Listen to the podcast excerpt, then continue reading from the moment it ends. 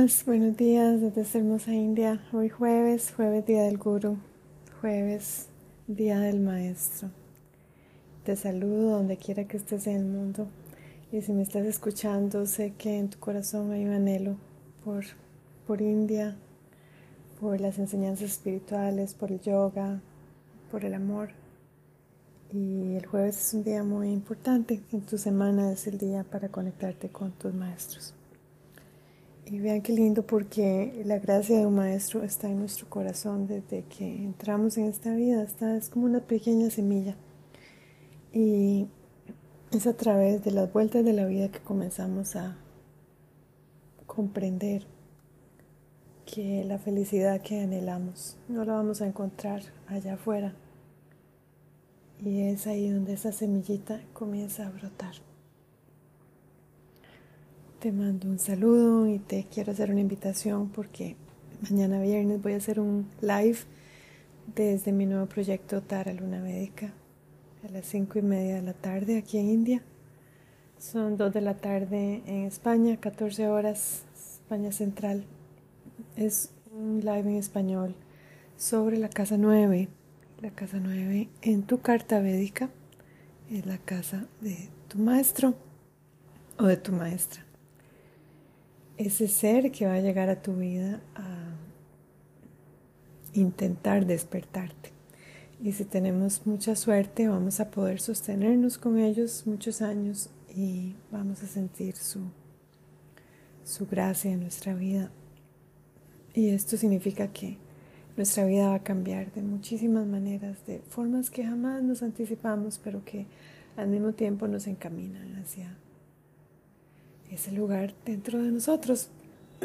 Perdón, como te dije, que, que ya está brotando, que ya anhela algo diferente que el mundo de la ilusión, el mundo del samsara halajala le llamamos en Ashtanga Yoga, el veneno del condicionamiento. Todos llegamos a esta vida y nacemos en familias, en sistemas y en culturas que son como una caja. Y esa caja nos aprisiona a niveles sutiles, a niveles mentales, emocionales. Hay tantas expectativas, no podemos salirnos de lo que la familia o el grupo familiar quiere. Si nos salimos somos tachados de ovejas negras, de rebeldes, de... y esa es una muy buena señal de que la semilla está brotando. Si nos quedamos en esas cajas, nuestras vidas van a ser muy áridas. Van a ser vidas donde tal vez vamos a quedar bien con ese pequeño grupo de personas, pero que van a de alguna manera sentirse vacías. Eso fue lo que me sucedió a mí, por lo menos, sí. Cuando conocí a mi maestro, cuando finalmente puse mis pies en India, a través del mundo entero y cuando estuve en su presencia, fue como que la semilla se encendió. Y desde entonces la gracia del Maestro me ha permitido regresar a India tantas veces hasta que finalmente ya, ya vivo aquí. Y ese, ese enfoque en la semillita, ese enfoque en esa relación tan importante para tu vida, va a pedirte muchos sacrificios. Esa es la única manera porque si pretendes eh, conservar la caja del condicionamiento y encontrar a tus maestros, eh, la fuerza de la ilusión es muy, muy grande. No es posible. Tienes que escoger. Eh, es como una bifurcación el camino. Y la mayoría escogen la caja porque es lo cómodo, porque es lo conocido. Pocos escogemos al maestro. Y hay muchas formas de justificar no escoger el maestro. Eh, nuestro ego es un experto en encontrar buenas excusas. y yo también lo hice muchos años y al final me di cuenta de que hay cosas que no controlo y que es mejor soltar y, y, dejar que la vida nos mueva. Con confianza hay, hay fuerzas más grandes que nosotros, muy bondadosas y muy generosas que saben exactamente con quién tenemos que estar y con quién no. Y cuando nos mueven, eh, tenemos que estar suavecitos. Esa es la bendición de, un maestro espiritual, que, que su energía y su potencia es tan fuerte, es como un imán que nos llama. Y ese imán hace que, que todo lo demás se vaya difuminando. Así que si me estás escuchando, te invito a que nos veamos mañana en mi canal de Instagram, Tara Luna Médica, a las cinco y media de la tarde, aquí hora india. Estaré muy feliz de compartirte qué es la casa número 9 en tu carta védica. En la carta védica hay 12 casas. Y la carta número 9, la casa número 9, perdón, también se le llama la casa del Bhagya. El Bhagya es nuestra buena fortuna.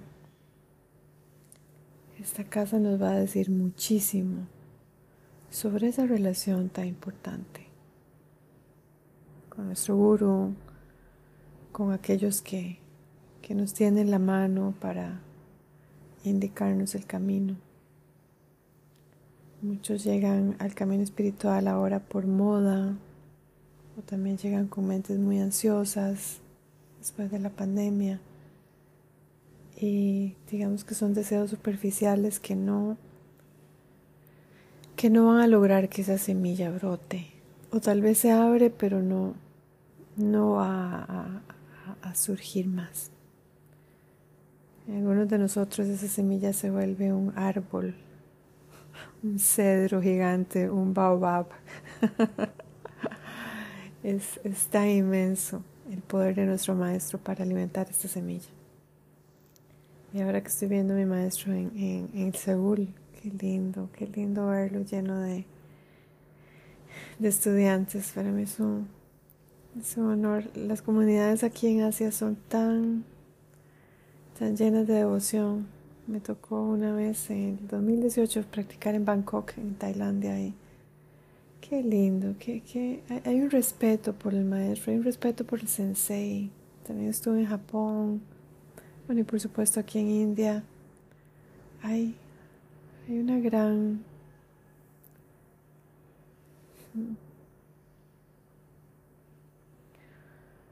una gran admiración por los que han llegado a nuestras vidas como maestros.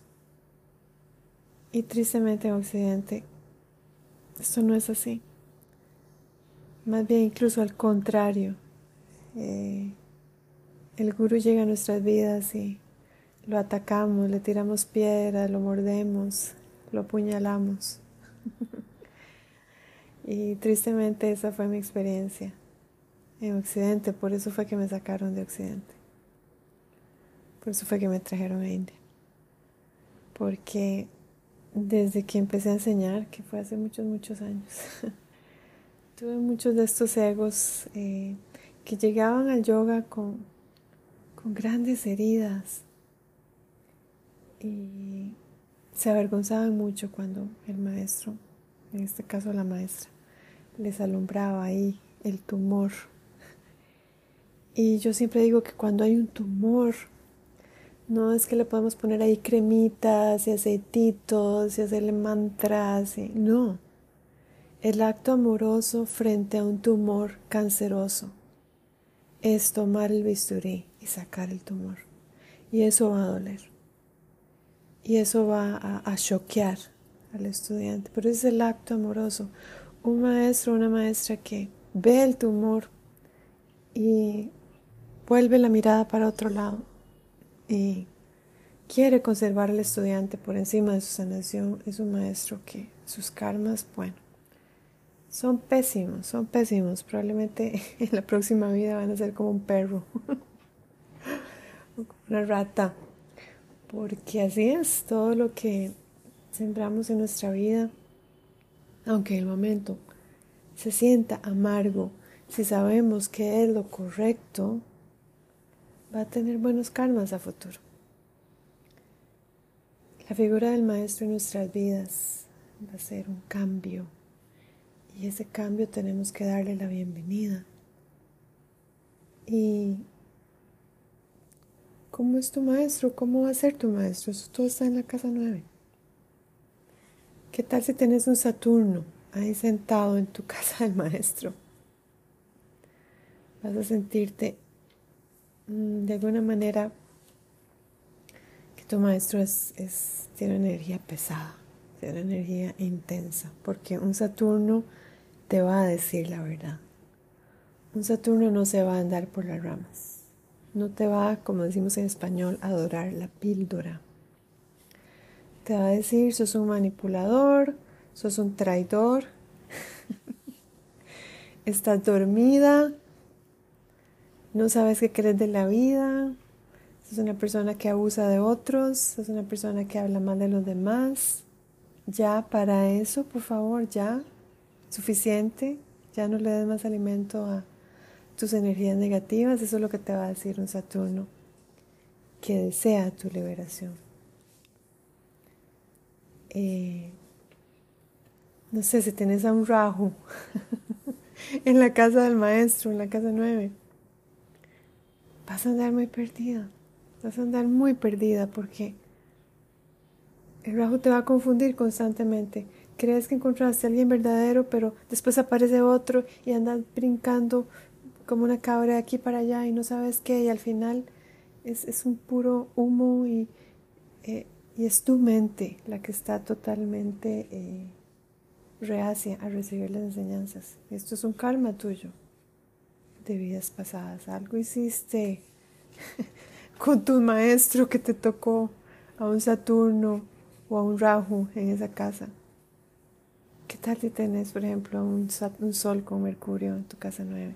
Te va a llegar un maestro una maestra inteligente, una persona sensata, que te va a dar consejos que te van a ayudar en tu vida. ¿Qué pasa si tenés a un Ketu en tu casa del maestro? Significa que tu maestro es una persona que te puede llevar al moksha, te puede llevar al kaivalya, te puede guiar hacia tu liberación, pero probablemente no lo vas a ver, porque tu mente eh, está en otras, está así como despistada, está buscando internet, está metida en grupos de conspiraciones, Qué interesante, qué interesante que es toda esta información. Es tan clara, es, un mapa tan claro. Y bueno, también si te toca, por ejemplo, un, no sé, Marte, como me tocó a mí un Marte en la casa del maestro. Tu maestro te va a llegar a los límites de la experiencia física. Así ha sido para mí. ¡Wow! Eh, tu maestro es una persona disciplinada, estricta, sí. Es un guerrero espiritual, sí, es de Marte. Y esta casa también es la casa de, del Dharma. Son tres casas que hay en tu carta que son del Dharma, la 1, la 5 y la 9. Y ¿Qué significa esto? Que tu maestro está ahí, que ese encuentro no es casual, que ese maestro aparece en tu vida, lo manifiestas vos desde tus energías más profundas, desde ese anhelo. Y es una persona que merece la pena que escuches. No es casualidad, ningún encuentro es casualidad. En mi caso, eh, son 20 años de, de un camino muy arduo a nivel físico que yo amo, amo porque eh, mi cuerpo está diseñado para esto.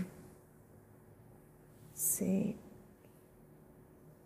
si sos, por ejemplo, un Tauro, Tauro le cuesta mucho moverse, mucho moverse. hay como una pesadez en el Tauro, el ascendente Tauro. Entonces, es, es difícil para un Tauro hacer una práctica de Ashtanga. Eh, que es importante, es importante que, que comprendamos que la gracia del Maestro va a llegar a nosotros, independientemente de dónde estemos, si la pedimos. Y muchas veces ese maestro es como los maestros Zen, que agarraban al discípulo a palos, un Saturno en casa nueve Claro que en este momento de la humanidad eso literalmente no se hace, obviamente. Pero el maestro va a, a apuntar a donde nos duele. Había otros maestros que tiraban al discípulo por el balcón. Era mejor que se le quebraran todos los huesos que no que siguieran esa burbuja de ilusión.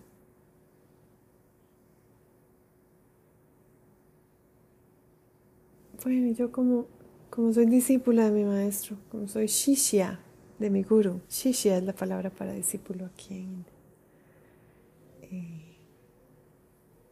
yo filtro las energías de mi maestro a través de mi Marte. Y un Marte nos va a llevar el mat todos los días. Todos los días nos va a llevar a la alfombra, a la esterilla, al tapete, como le quieras decir. Es, es un comandante de las Fuerzas Armadas.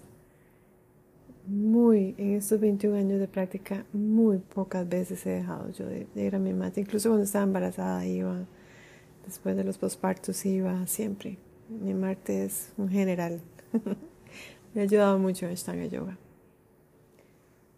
Eh, y también Marte comprende que, que es que en sí mismo Marte no es el guru. Marte comprende muy bien que es un servidor del guru. Y ese, esa es mi misión. Yo soy una servidora del método y de mi maestro. Yo no es que inventé ahí un María la Cruz Yoga. No, no. Eso. Ahora hay tanto de eso. No.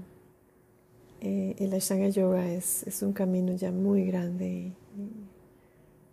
intentar uno de su ego pequeñito cambiarlo. No, no, yo enseño como me ha enseñado.